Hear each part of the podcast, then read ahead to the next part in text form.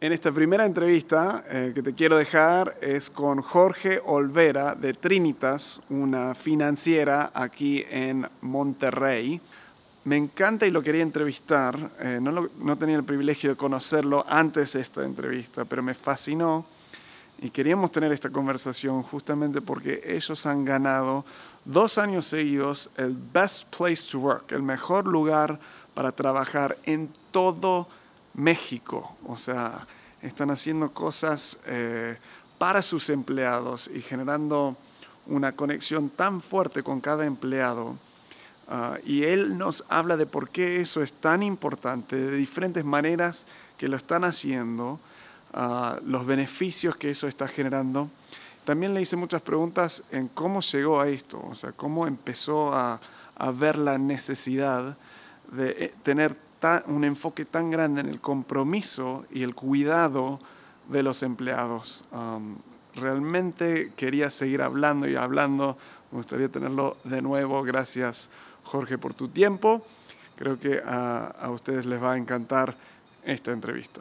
Bueno, Jorge, gracias por estar con nosotros hoy en el programa de Un Líder Diferente. Al contrario. Am, para arrancar, o sea, recién nos conocimos hace poco, tenemos un amigo en común. Tú lo conoces a, a Meme, que lo vamos a entrevistar también, desde que primera de, Primero de primaria. primera de primaria. Somos compañeros, Manuel y yo, de primaria, secundaria, prepa. Y luego en carrera los dos estudiamos ingeniería, pero de ingenierías diferentes. Y ahora hace un par de años tomamos un diplomado de alta dirección de empresas juntos. Este, somos padrinos de... Yo soy padrino de nuestros hijos, él es padrino de mis hijos, amigos de literalmente toda la vida. Toda la vida. Bueno, vamos a vincular, no sé, ni sé qué entrevista, porque no lo hemos entrevistado, lo vamos a Así entrevistar hoy, hoy o mañana, así que dependiendo qué entrevista sale primero, vamos a vincularlo al otro. Ustedes están ahora con Trini, ¿cómo? Trinitas, Trinitas, Trinitas. Trinitas. Financiera Trinitas. Trinitas. Mis acentos en, en español me pierden a preocupes. veces. Ah, ¿Hace cuánto que abrieron Trinitas? Contanos un poco de, de cómo está la empresa hoy y volvemos atrás y regresamos un poco acá. Trinitas tiene un poquito más de nueve años. Nueve. Nos dedicamos, hoy nos dedicamos a dar préstamos, dar créditos a pymes que no tienen acceso a créditos bancarios. Eh, es chistoso porque originalmente no empezamos eso. Empezamos ¿Ah, no? como dando créditos de nómina, Ah, no sabía. créditos a, a trabajadores, íbamos, arrancábamos a visitar a amigos que tuvieran empresas y les pedíamos que nos dieran la oportunidad de prestarle a sus trabajadores.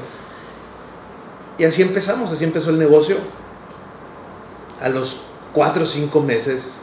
Bueno, y aparte, aparte de Manuel y yo, que somos eh, socios, hay otros dos socios, eh, el doctor Enrique Barragán y el licenciado Andrés Canales, que también somos amigos Desde- la misma primaria. Eh, y empezamos, bueno, y de los cuatro yo soy el único que está de tiempo completo en esto. Y empezamos así, eh, le dábamos préstamos a, a- a trabajadores de empresas, de amigos conocidos. Y luego en un periodo como de un mes, me pasa tres veces la misma historia que me dice el empresario de una empresa que piensas que a lo mejor 300, 500 trabajadores, muy grande. Claro. Este, dice, está bien interesante todo, pero olvídate de mis trabajadores, préstame a mí. y siempre decimos, bueno, nosotros nunca vamos a hacer competencia de los bancos Claro. en tasa. Nuestro modelo de negocio genera un costo de fondeo más alto y por lo tanto un, un, este, una tasa más alta. Nunca vamos a competir con los bancos en tasa. Y dice, no importa, es que a mí nadie me presta porque empecé a crecer mi negocio y me financié con mis tarjetas de crédito, Claro. me quedó mal un cliente, estoy en buró de crédito, o siempre tengo pérdidas fiscales por estrategia, o etcétera, Claro. etcétera, etcétera.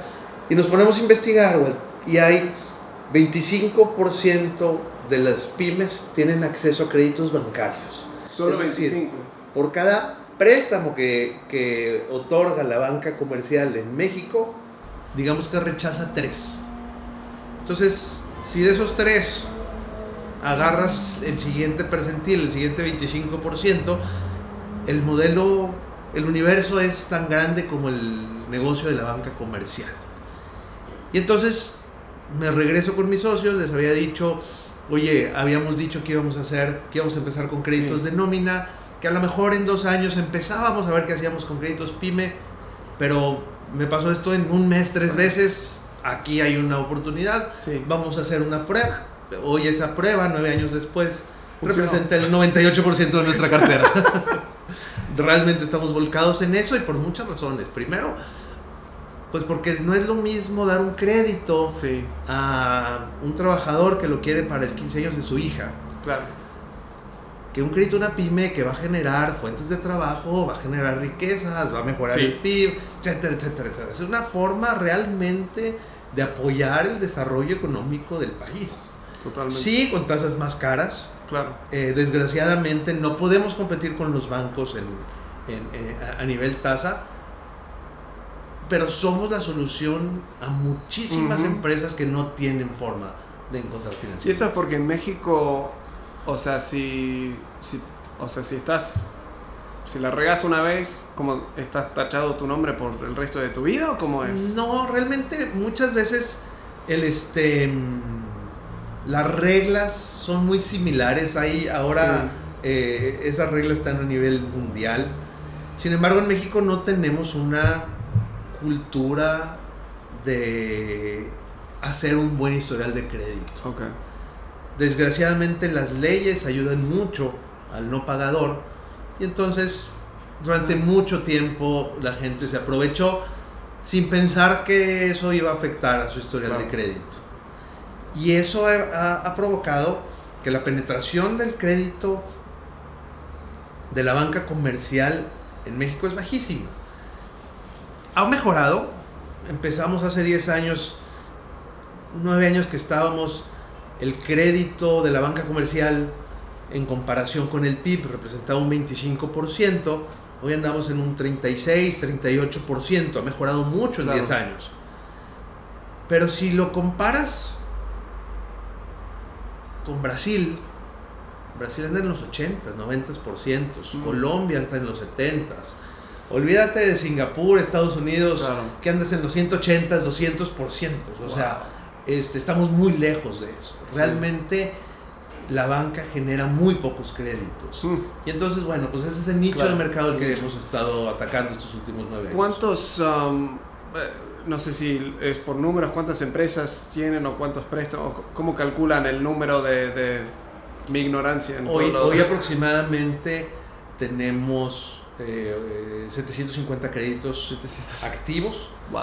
Y yo creo que hemos eh, colocado más de 2.500 créditos. 750 activos y han, wow, increíble. ¿Y son corto plazo, largo plazo por lo general? Es a partir de seis meses hasta cuatro años, es el plazo máximo. Nuestro crédito promedio que se otorga es como de tres años, tres años y medio. Ok, volvemos atrás. O sea, tus... Eh, eh no siempre lo digo, pero me encanta pensar en tus, si puedes pensar, en tus primeras experiencias de liderazgo. La primera vez que miraste a tu alrededor y dijiste, o tengo influencia o tengo personas siguiéndome, ¿cuándo, ¿cuándo habría sido eso? Sea oficial o inoficial, digamos. Bueno, yo, yo, yo creo así, este... Cuando estaba en carrera, y estábamos ahí en una... éramos el apoyo al, al, grupo de inscripciones mm. y me escogieron ahí entre ese grupo, le llamamos control de grupos, eh, y me tocaba dirigir 25 personas. Y fue de repente... ¿Cuántos años tenías? 20. 20. 20 años, 25 compañeros. Wow. Yo creo que eso es el, el primero así oficial o, o, más o cuando me di cuenta que ya tenía un, un, trabajo o una responsabilidad de liderazgo. Increíble. ¿Y cómo te fue? ¿Te gustó? ¿Te dio miedo? ¿Cómo...? Las dos cosas. me gustó. Yo creo que, que me gustó mucho. Eh, es cuando te empiezas a dar cuenta que no importa lo que hagas, para bien o para mal, la gente te está viendo y eso genera una responsabilidad mucho mayor, porque ahora sí que, que tienes que ser muy consistente en el pensar, el decir y el hacer. Y, y realmente la regla es al revés, ¿no? Realmente lo que haces lo tienes que tener bien pensado y, y, lo tienes que, que expresar bastante bien.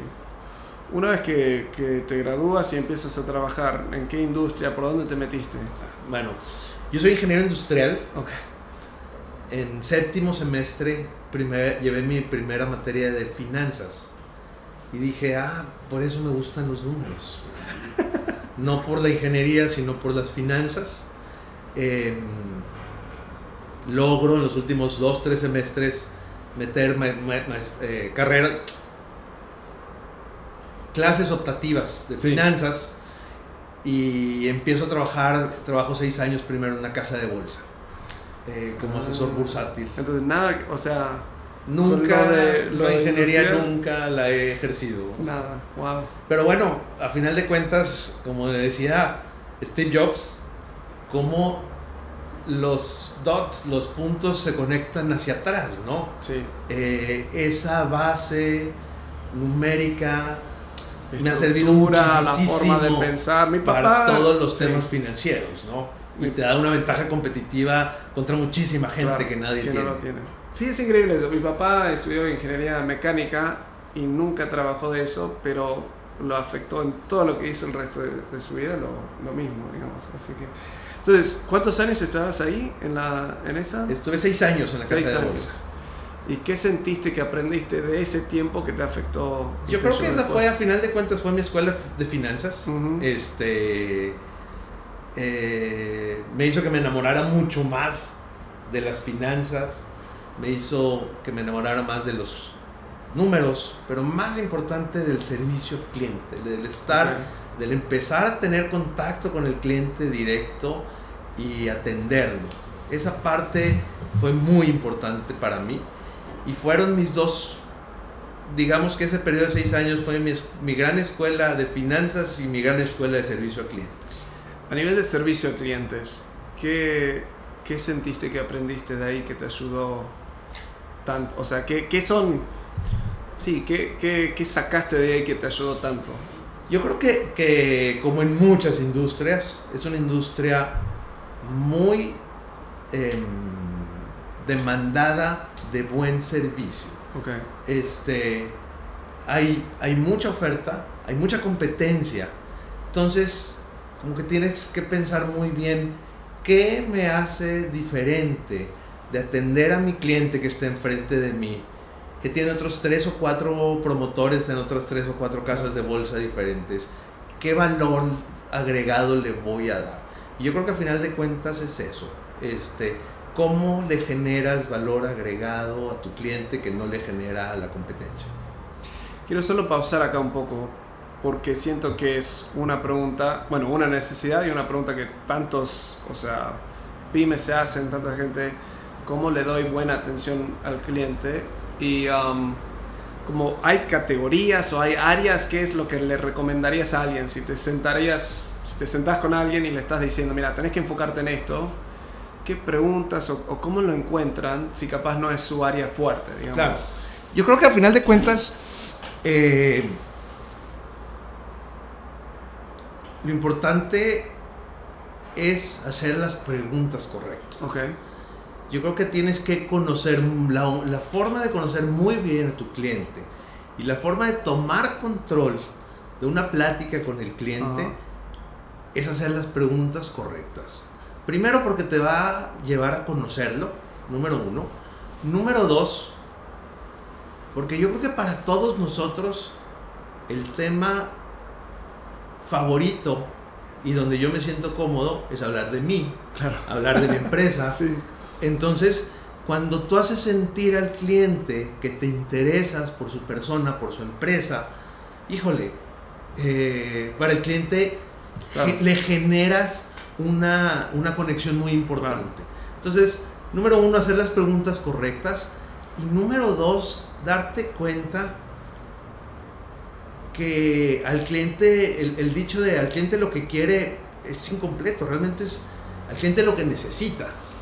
Y, este, y a todos nos ha pasado, yo cuento mucho una historia eh, y veo que tú también, me encanta la tecnología, tenía de las primeras cámaras fotográficas este, digitales, pero cuando trataba de conectar la cámara a la computadora para pasar, creo que tenía 16 megas en mi, en mi, memoria, en mi memory stick de Sony, se tardaba tanto que se acababa la batería. Entonces fui a comprar y le, y le, dije, oye, quiero un cargador que vaya directo. La batería que tenía se desconectaba y se lo ponía. Entonces, no, quiero un cargador para la cámara. que vaya directo a la cámara. me dice, ¿para qué lo quiere? Porque me pasa esto y esto y esto. Ah, muy bien. Yo ya sabía que estaba, que Best Buy en Estados Unidos lo vendían y que costaba 60 dólares. Claro. Y llega y me dice, mire, esto es lo que usted necesita. Y no entiendo lo que me está dando, porque en ese momento no existían. Le digo, no, se me hace que no me entendiste. Me dice, no, sí. Esa cosa es un lector de, de tarjetas de memoria. Eso lo conecta a su computadora y entonces, y listo. en lugar de gastarse 80 dólares, va a gastar 15. Y ese es el mejor ejemplo. El cliente, al cliente no lo que pide, es lo que necesitas, ¿no? Y a muchos nos pasa, y más cuando estás en temas especialistas como el que estamos nosotros, de que el cliente te pide una cosa y entiendes que lo que necesita muchas veces es otra. Y así como nos pasa a nosotros, le pasa a muchísima gente, ¿no? Entonces, ah, me, extendí mucho tu pregunta. No, pero, pero al final de cuentas es hacer las preguntas correctas para entender el cliente y saber qué necesita. Entonces, me encanta porque es sencillo. O sea, es, en, en un o sea, buscar realmente solucionar los problemas que tiene para hacer eso. O sea, tantas veces emprendedores en especial vienen con su idea y buscan vender la idea que ellos tienen en vez de buscar y excavar un poco y encontrar un problema y luego buscar la solución Y de lo mismo que te decía, pues si, si a todos nos encanta hablar de nuestra empresa, de nosotros, llegas con el cliente y quieres hablarle de todo lo que haces y de todo lo que te dedicas, cuando tienes que aprovechar el tiempo, y es el contrario, hacer las preguntas correctas. Sí. Ok, se nos va a ir el tiempo, entonces voy a, voy a como te dije antes, eh, hay demasiado problema. Avanzando, ¿de ahí dónde vas? O sea, bueno, de ahí uno de, nuestros clientes que yo atendía eh, se van a abrir, se abre en... Eh, yo me gradué en 1990, 1990-96 estuve en la casa de bolsa, en el 96 eh, se abre la...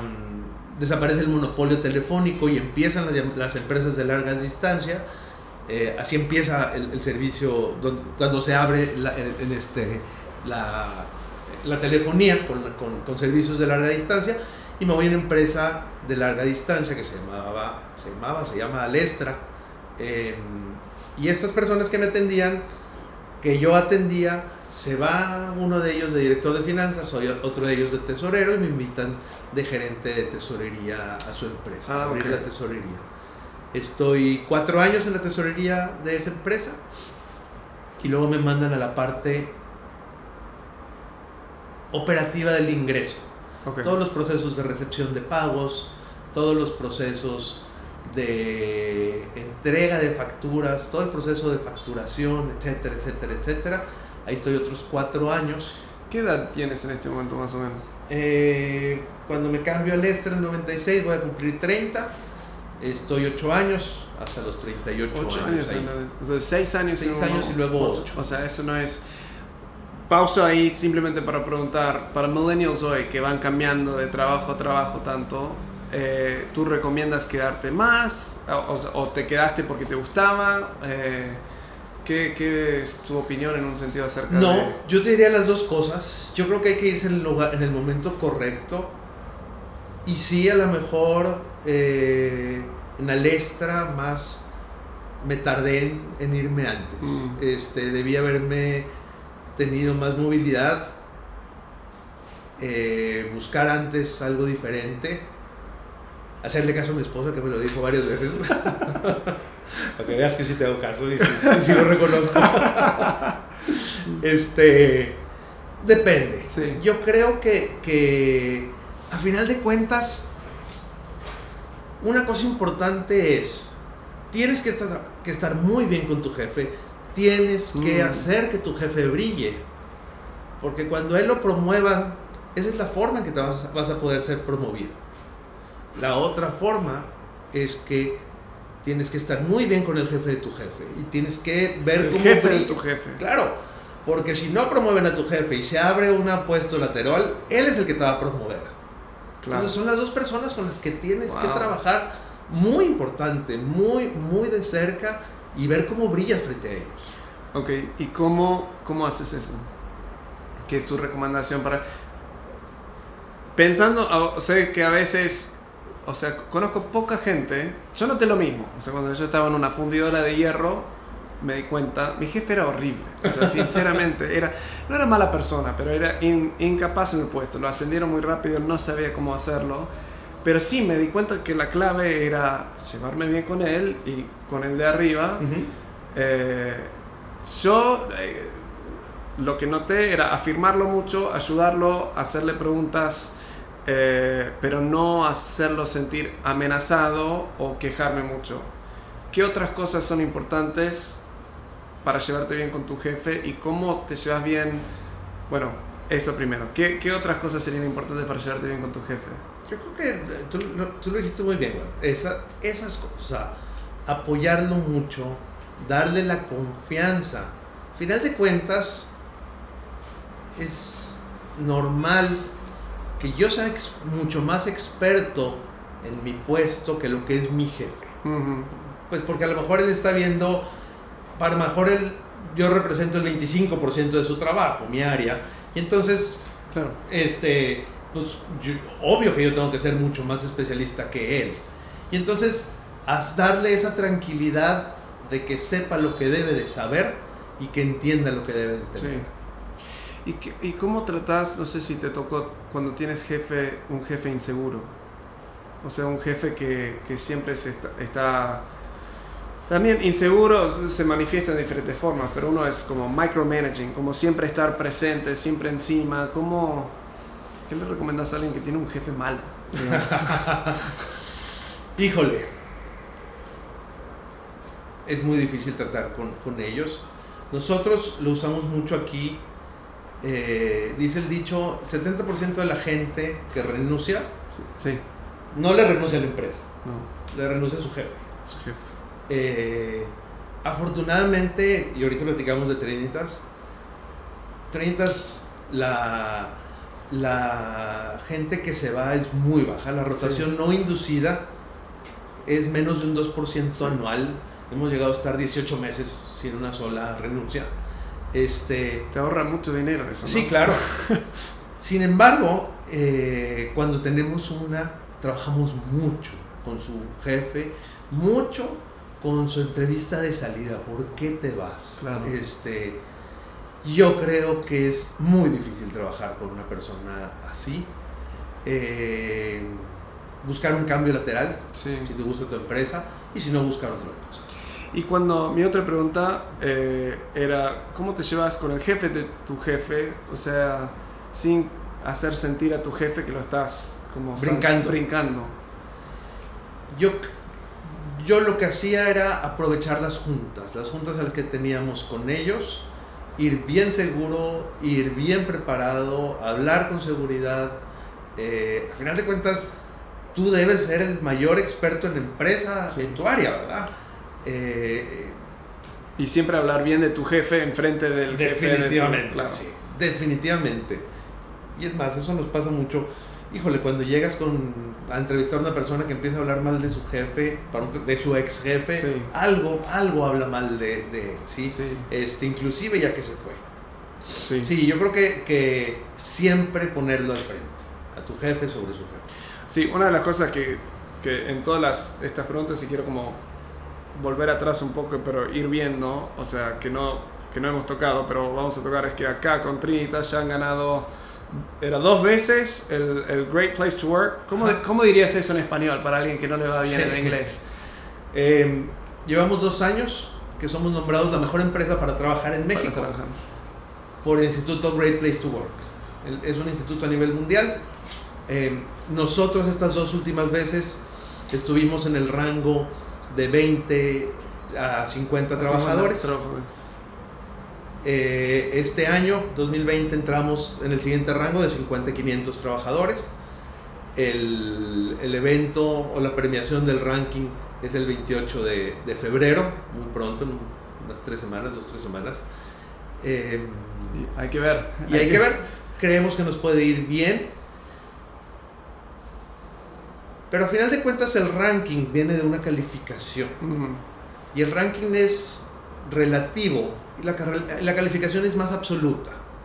Para nosotros es mucho más importante ser consistentes en una calificación que tener un Sin comparar tanto con todos los demás, porque si este todos los demás son horribles. Exactamente. Y nos pasó la primera vez que entramos a los, a los rankings, quedamos en segundo lugar. Yo les decía a mi equipo cuando festejábamos, decían, tengan cuidado, tengamos cuidado, porque el año que entra podemos tener una calificación un poco más baja y quedar en primer lugar. Claro. Y vamos a decir que somos la mejor empresa.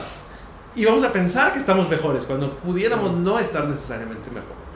El ranking es un buen benchmark, pero es más importante tener una calificación consistente. Entonces, seguro que, eh, como dijiste antes, es una combinación de tantas cosas. Así es. Pero ¿dónde empezaste a sentir, o sea, tú eres el líder de esta empresa, entonces el, el hecho de que están ganando en esto es porque es una de tus top prioridades. Así es. ¿Dónde nació esa semilla de, de en la siguiente empresa. En la siguiente, ok, sigamos con la historia entonces. Vas. Después te decía que, que entre todas las cosas que hacía en, en, en, Alestra, era esta segunda fase de mi trabajo, era el proceso de facturación. Eh, recepción de pagos, que eso venía de una cobranza, que eso venía de una entrega de facturas y una impresión de facturas y un proceso de facturación. Todo eso lo, lo estaba, la, inmensa mayoría de eso estaba bajo mi cargo, la parte de cobranza, nada más la parte de la estrategia de cobranza. Y pasa que conozco a la gente que entrega las facturas en Monterrey, que es una empresa que se llama Quality Post. Eran nuestros proveedores desde hacía muchos años, conozco a los dueños, hacemos muy buena química, nos llevamos muy bien. Y, em, y para hacer el cuento largo, a los meses, al año, me invitan a trabajar con ellos. Hay un proyecto nuevo eh, que le se juntan tres bancos. Así, así nosotros, en ese entonces, estoy hablando del año más o menos 2000, la mitad de nuestras facturas se iban por el correo postal, claro. la otra mitad por empresas de mensajería pero realmente no había una empresa de mensajería que cubría más de una ciudad. Entonces teníamos 60 empresas de mensajería privadas. Eh, a los bancos les pasaba lo mismo. Los bancos un año después de que yo me empiezo a meter más en esta área, se juntan con, esta, con, con cuatro mensajerías, la mensajería de la Ciudad de México, Monterrey, Guadalajara, y, y hacen un plan entre estas cuatro mensajerías de hacer una red de sucursales. Sí. Y entonces... Eh, se decide que Quality Post habrá en ocho estados. Y me invitan a mí a hacerme cargo de ese proyecto. Ah. Eh, cuando yo entro somos 250 trabajadores. Me toca, pues estábamos en Nuevo León, me toca eh, abrir Tamaulipas, Coahuila, Chihuahua, Aguascalientes, Zacatecas, San Luis y Durango. Y era pues o asociarnos con mensajerías o comprar mensajerías o empezar de cero. Y en eso estoy durante tres años. A los tres años, te digo, éramos 2.500 personas, a los tres años somos, perdón, éramos 250 personas y a los tres años con este proyecto éramos 2.500 personas. Y eh, todo basado en el trabajo de la gente. Así como te decía, que la casa de bolsa fue mi gran escuela de finanzas y de servicio a clientes y Alestra fue mi gran escuela de administración, de cómo hacer este, presupuestos, cómo llevar controles, eh, cómo controlar pagos, quién autoriza, todo eso. Yo creo que Quality Post fue mi escuela de, de recursos humanos, de capital humano, de cómo se trata a la gente. ¿Y eso era por, por simplemente el puesto, o sea, las, o, por alguien que te ayudó en eso? Los, tres, los tres socios principales lo tenían muy claro. Ah. Ellos, eh, la gente era su principal preocupación. Entonces, es cuando empiezas a trabajar en una empresa de este tipo que dices, wow, qué diferente es venir a trabajar así, ¿verdad? Porque eso, bueno, a nivel mundial no es muy común, a nivel México tampoco, o sea, es capaz menos. Bueno, a nivel Latinoamérica es muy, no es muy común ver eso. No. O sea, y ellos... Eres, eres, eres extraño, ¿no? Es una empresa extraña. Así como llegaban en ese momento Colin Post, llegan aquí a Trinitas y es... Es que la gente... Está feliz. Está contenta y está echando relajo. sí, sí. Lo promovemos. Claro. o sea, ¿qué mejor forma de desarrollar tus habilidades que venir a divertirte, venir a trabajar y divertirte, pasarte un momento en que quieras venir a trabajar. Entonces, no inventamos el hilo negro en Trinitas, es realmente mucho, es una copia. Sí. Eh, y así como te lo digo ahí, a, ti, se lo digo a los que fueron nuestros socios, en este, a mis socios en, en Quality Post, eh, especialmente al director general, Mauricio Arc, que es pues somos una copia de eso, ¿no? Este, él ha sabido generar, digamos que una semilla en este, muchos empresarios, en muchos colaboradores de él que ahora somos empresarios y que entendemos esa importancia. Sí, es difícil, o sea, nosotros estamos en, en consultoría y, o sea, una de las, ni sé si llamarlo nuestra misión, pero yo lo considero como nuestra misión, es como vivir en un mundo donde ningún líder ni empleado tenga que despertarse en la mañana y odiar ir al trabajo. Exactamente. Yo ni lo pongo necesariamente que es la mejor cosa en todo el mundo, pero no lo odia, o sea, es limpiar baños, capaz que nunca te vas a decir me encanta, pero no lo odias, digamos, y eso tiene todo que ver con el entorno laboral, pero es difícil convencer a, directores, a dueños, de que eso va a trasladarse en números negros, concretos que es, una inversión. Claro, ¿qué, qué o sea, ¿qué dices para convencer a personas de eso, de líderes de eso? Yo creo que, que bueno, es, es, es, diferente. No, déjame contestarte sinceramente, no me ha tocado tener que convencer a mis socios, a lo mejor sí, em, de que es una inversión inteligente, mm. invertir en la gente. Y cuando hablo de invertir en la gente, muchas veces es eh, hablamos más de tiempo que de, que de dinero. Nosotros hacemos muchos programas en donde no se requiere mucho dinero, eh, pero a la gente les gusta mucho. Por ejemplo, yo estoy convencido que una de las cosas que te hacen sobresalir es el mantener aprendiendo y educándote. Y no hay otra forma más que leyendo. Entonces, ah, el hábito de la lectura es muy importante. Y hay muchísima gente. Eh, de la OCC en México es de los últimos lugares en, libros que se leen por persona. A veces hay datos que dice .5 por, por año, a veces hay datos que dice 2 por año. Cualquier cosa es bajísima. Entonces, nosotros en Trinitas todos los meses leemos todos el mismo libro y nos juntamos a discutir. Entonces, el 100% de la gente lee los 12 libros al año. Ese es el, el, círculo de lectura. Adicionalmente, perdón, adicionalmente, el grupo de líderes, es decir, la gente que tenemos gente a nuestro cargo, tenemos un segundo círculo de líderes que en ese leemos puros libros de liderazgo.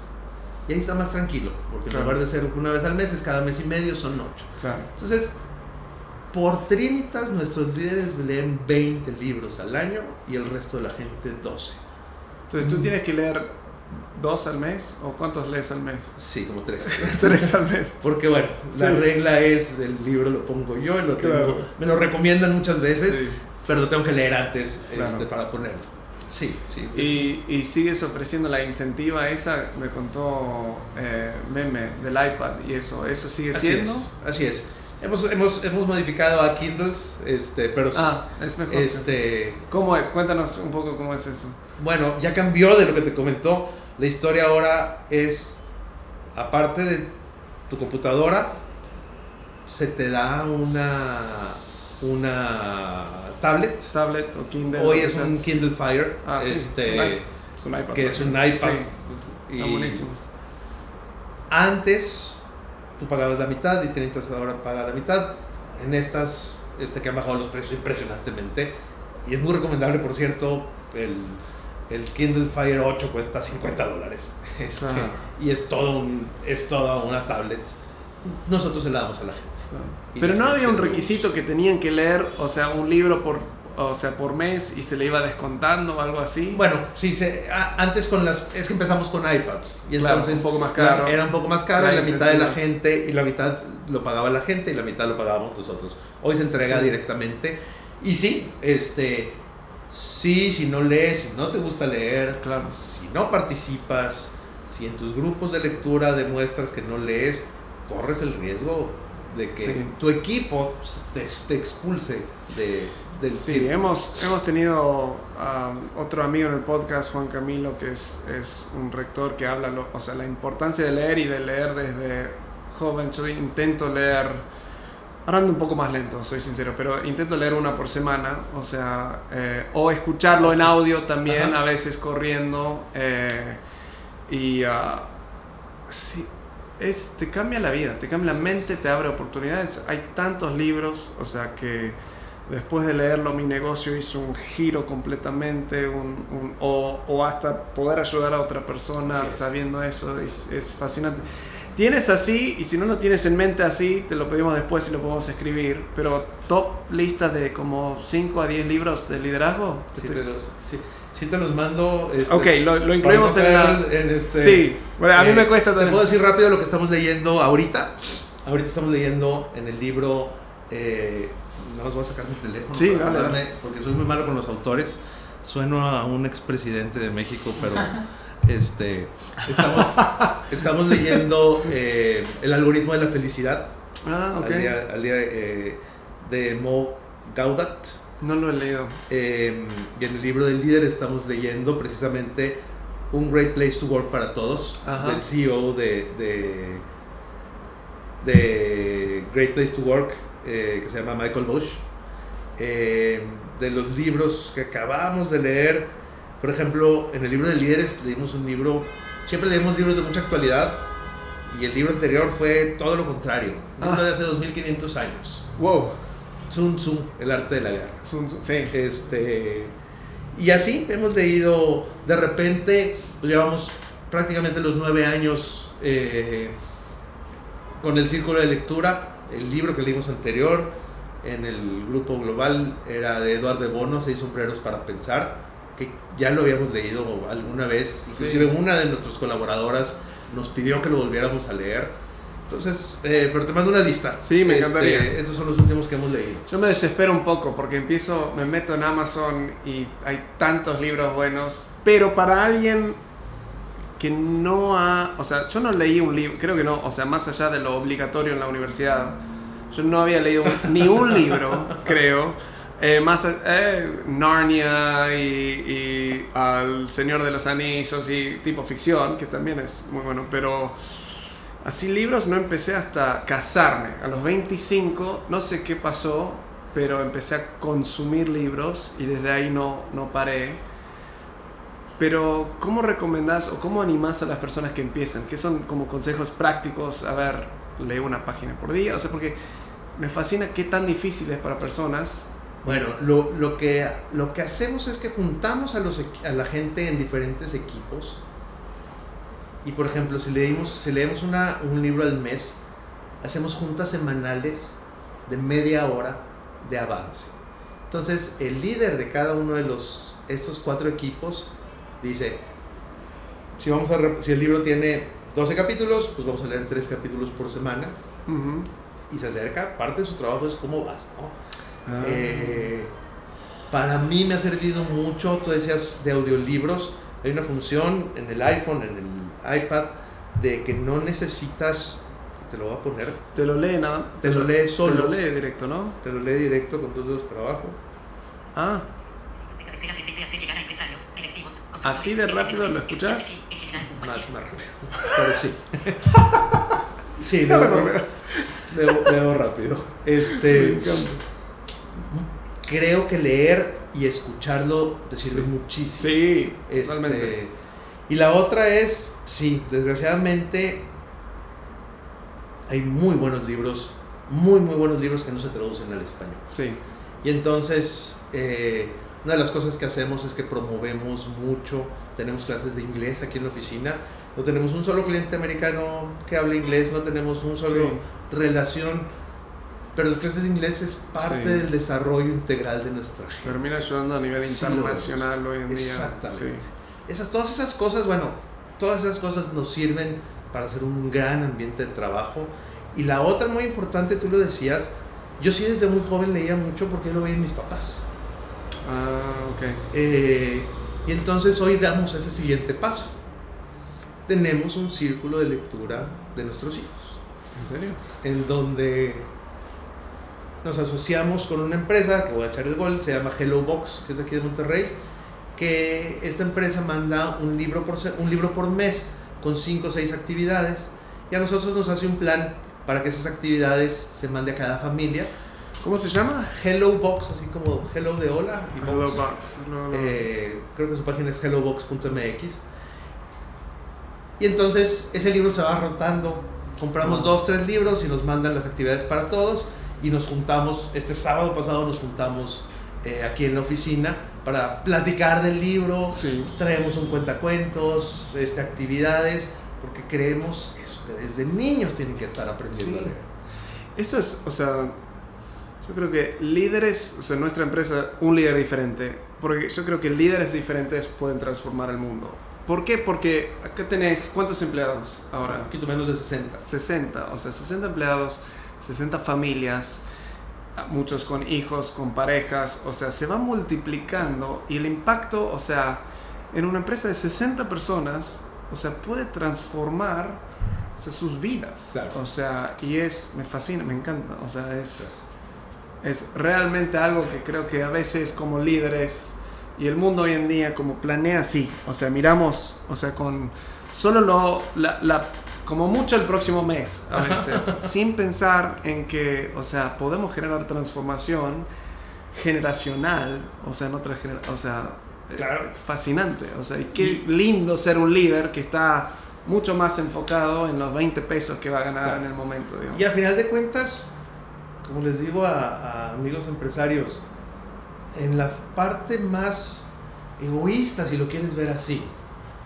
tienes gente que está, que se da cuenta cuánto te preocupas por su desarrollo.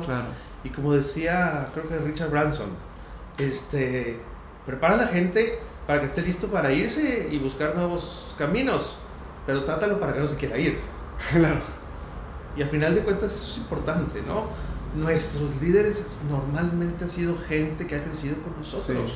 Este, pues porque se ha desarrollado, porque conoce nuestra cultura, porque está comprometido con nuestros valores eh, y se desvive por nosotros, ¿no? ¿Qué le dices al líder, el dueño, que dice, sí, pero se van a, lo ven como blando, me toman a mí, o sea, y se van a aprovechar de la situación? Porque ah, creo que eso es el miedo, ¿no? O sea, si me acerco, si, si genero esa amistad, o sea, van a dejar de trabajar tan duro, o sea, van a soltar las, las riendas y, y, esto se vuelve un relajo y, y, no vamos a ser productivos y... No tiene nada que ver, yo creo que todos nuestros reportes directos saben que podemos llevarnos muy bien, que nos llevamos muy bien, que estamos mucho relajo, que este pero que los objetivos son los objetivos mm. Y esa es la base de todo. Sí. Eh, la rentabilidad o sea para tener todo esto que, que, que, que, hablamos necesitas tener dinero para poder gastar en eso verdad y eso lo genera la rentabilidad. Entonces a final de cuentas no está peleado. Yo te diría no está peleado. Yo creo que tengo reportes directos que me consideran uno más del equipo, que echamos relajo juntos, que eh, nos hacemos bromas juntos, pero que tenemos muy claro que todos tenemos objetivos y tenemos que dar resultados. Eso se me hace tan importante. y trabajamos con empresas con crear claridad alrededor de los objetivos. Y tantas veces siento que culpan el, la forma que tratan al empleado y hablas con el empleado cuáles son los objetivos trimestrales. No sé. Entonces yo vengo, trabajo, hago que trabajo, o sea, para quedar bien, pero no hay, no están alineados porque no han hecho el trabajo de clarificar bien, bien claro qué son los objetivos. El líder lo tiene más o menos acá, ni él. Si le, claro, y cada, vez es menos claro, ¿no? Sí, este, sí eh, eso es bien importante, tener objetivos claros, en cascada, o sea, ¿para qué? Para que, para que cuando yo ponga mis objetivos, yo tengo mis objetivos y yo negocio, bueno, este, con mis reportes, cuáles deben ser sus objetivos que soporten a los míos y ellos a su vez con su gente. Tipo OKR o algo así. Sí, claro, definitivamente. Y era, digo, era algo de lo que tú hablabas eh, en uno de tus últimos podcasts, creo, ¿verdad? Sí, sí. Este, definitivamente tienes que tener muy claros cuáles son tus, tus este, indicadores clave, cuáles son tus objetivos y dónde debes de manejarte. Wow, bueno, a ver, para ir terminando, cerrando porque seguimos abriendo. Eh, volviendo atrás, bueno, tráenos al día, o sea, ¿es de ese trabajo viniste a este? O sea, ¿cuándo? Sí, de, ese... Eh, de ahí, de ahí eh, me pidieron que me pasara al área de recursos humanos, en, la, en la mensajería. En el área de recursos humanos nos dimos cuenta que había muchos mensajeros que le pedían prestado a uno o a otro de los directores. Decidimos hacer un fondito para prestarle. El fondo empieza a crecer. Eh, yo propongo que abriéramos, abriéramos una SOFOM, lo que somos nosotros, una sociedad financiera de objeto múltiple. Esto estoy hablando de 2008. Les digo a, mis entonces socios, eh, hace dos años sale esta figura, vamos, había crecido mucho los créditos a nuestros trabajadores, vamos a abrir una SOFOM, eh, deciden no hacerlo, y luego, bueno, todos le vendemos eh, nuestra participación al socio principal y sale esta idea de abrir la, financiera. Y de ahí sale originalmente la idea. Este, otra vez, cómo se conectan los, los puntos para atrás, ¿verdad? Este, Increíble. Y, en 2010 arrancamos la financiera. Increíble. ¿Y qué sigue para ustedes? O sea, ¿siguen creciendo, diversificando, siguen ampliando lo que están haciendo? Porque están más que nada aquí en Monterrey o tienen Estamos fuera de la ciudad también. En ocho ciudades. Ok. Parte de Monterrey. Estamos en Saltillo, Torreón, Chihuahua, Aguascalientes, San Luis, Querétaro y León. Ah, ok, más de lo que pensaba. Este, ¿qué sigue? Yo creo que hay mucho mercado. Creo que debemos enfocarnos en lo que estamos haciendo. Eh, hemos abierto un pequeño fondo de inversión en donde algunos de nuestros clientes les hemos intercambiado deuda por acciones. Entonces nos hacemos socios de ellos, los ayudamos y les decimos, tú eres experto en lo que haces, déjanos traernos eh, todos los temas no operativos. Entonces aquí atrás, a mis espaldas, eh, una de las áreas es el área de servicios compartidos, en donde a estas empresas les llevamos tesorería, administración, contabilidad, recursos humanos, nóminas, sistemas, etcétera, etcétera, etcétera, para que el, el socio se pueda concentrar en lo que es bueno. Porque tantas veces, claro, traen un relajo en todo lo que es las finanzas, la contaduría, el, sí, todo eso, y se pierde el dinero. y Pero a final de cuentas, concentrarnos en lo que, en lo que sabemos hacer muy bien.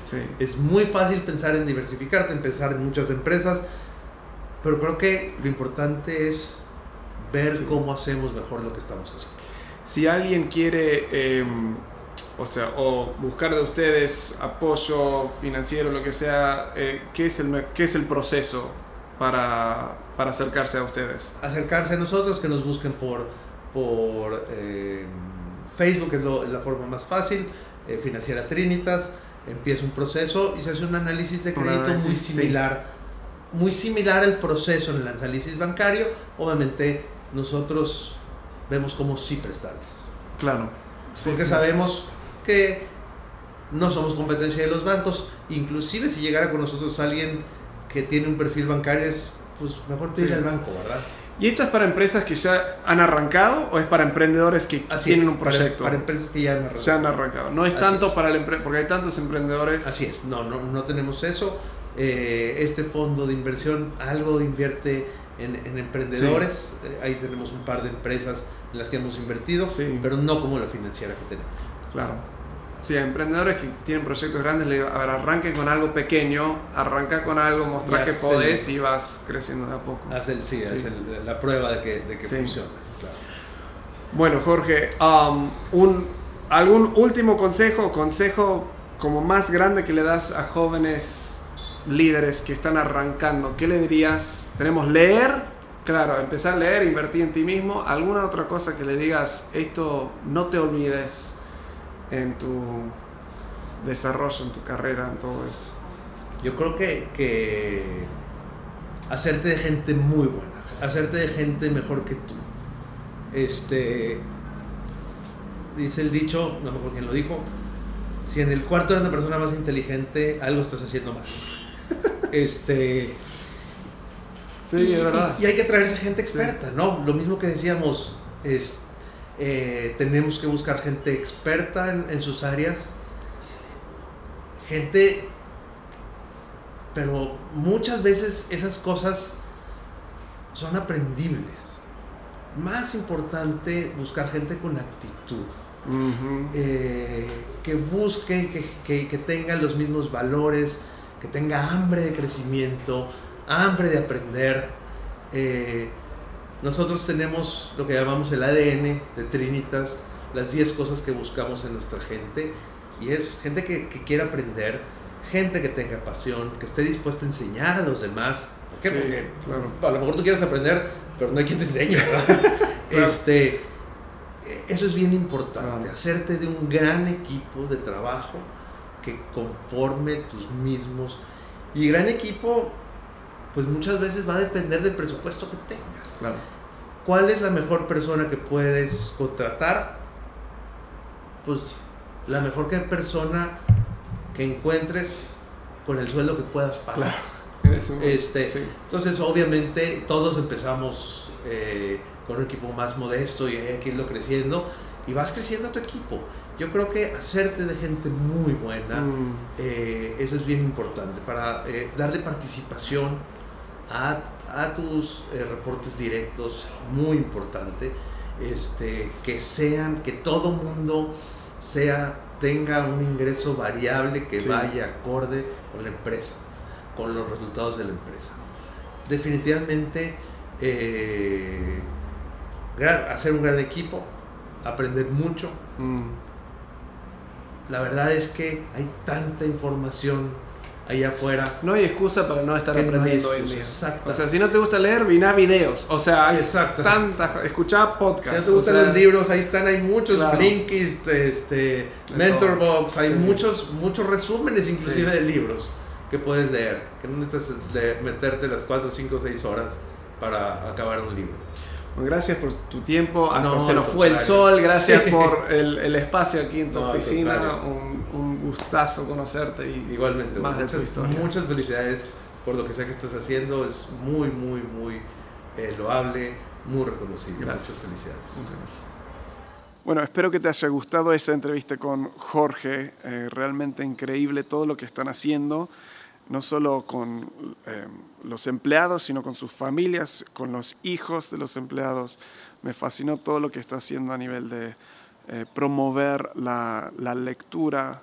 Ahí eh, luego nos comentó varias otras cosas que están haciendo ah, realmente a nivel del cuidado de su gente, observando y respondiendo a las necesidades y el bienestar de su gente. Y eso me encantó.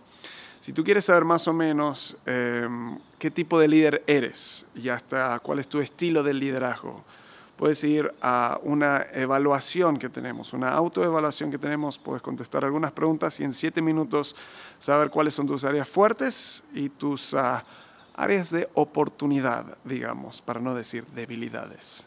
Ah, lo puedes encontrar en un líderefectivo.com, en un.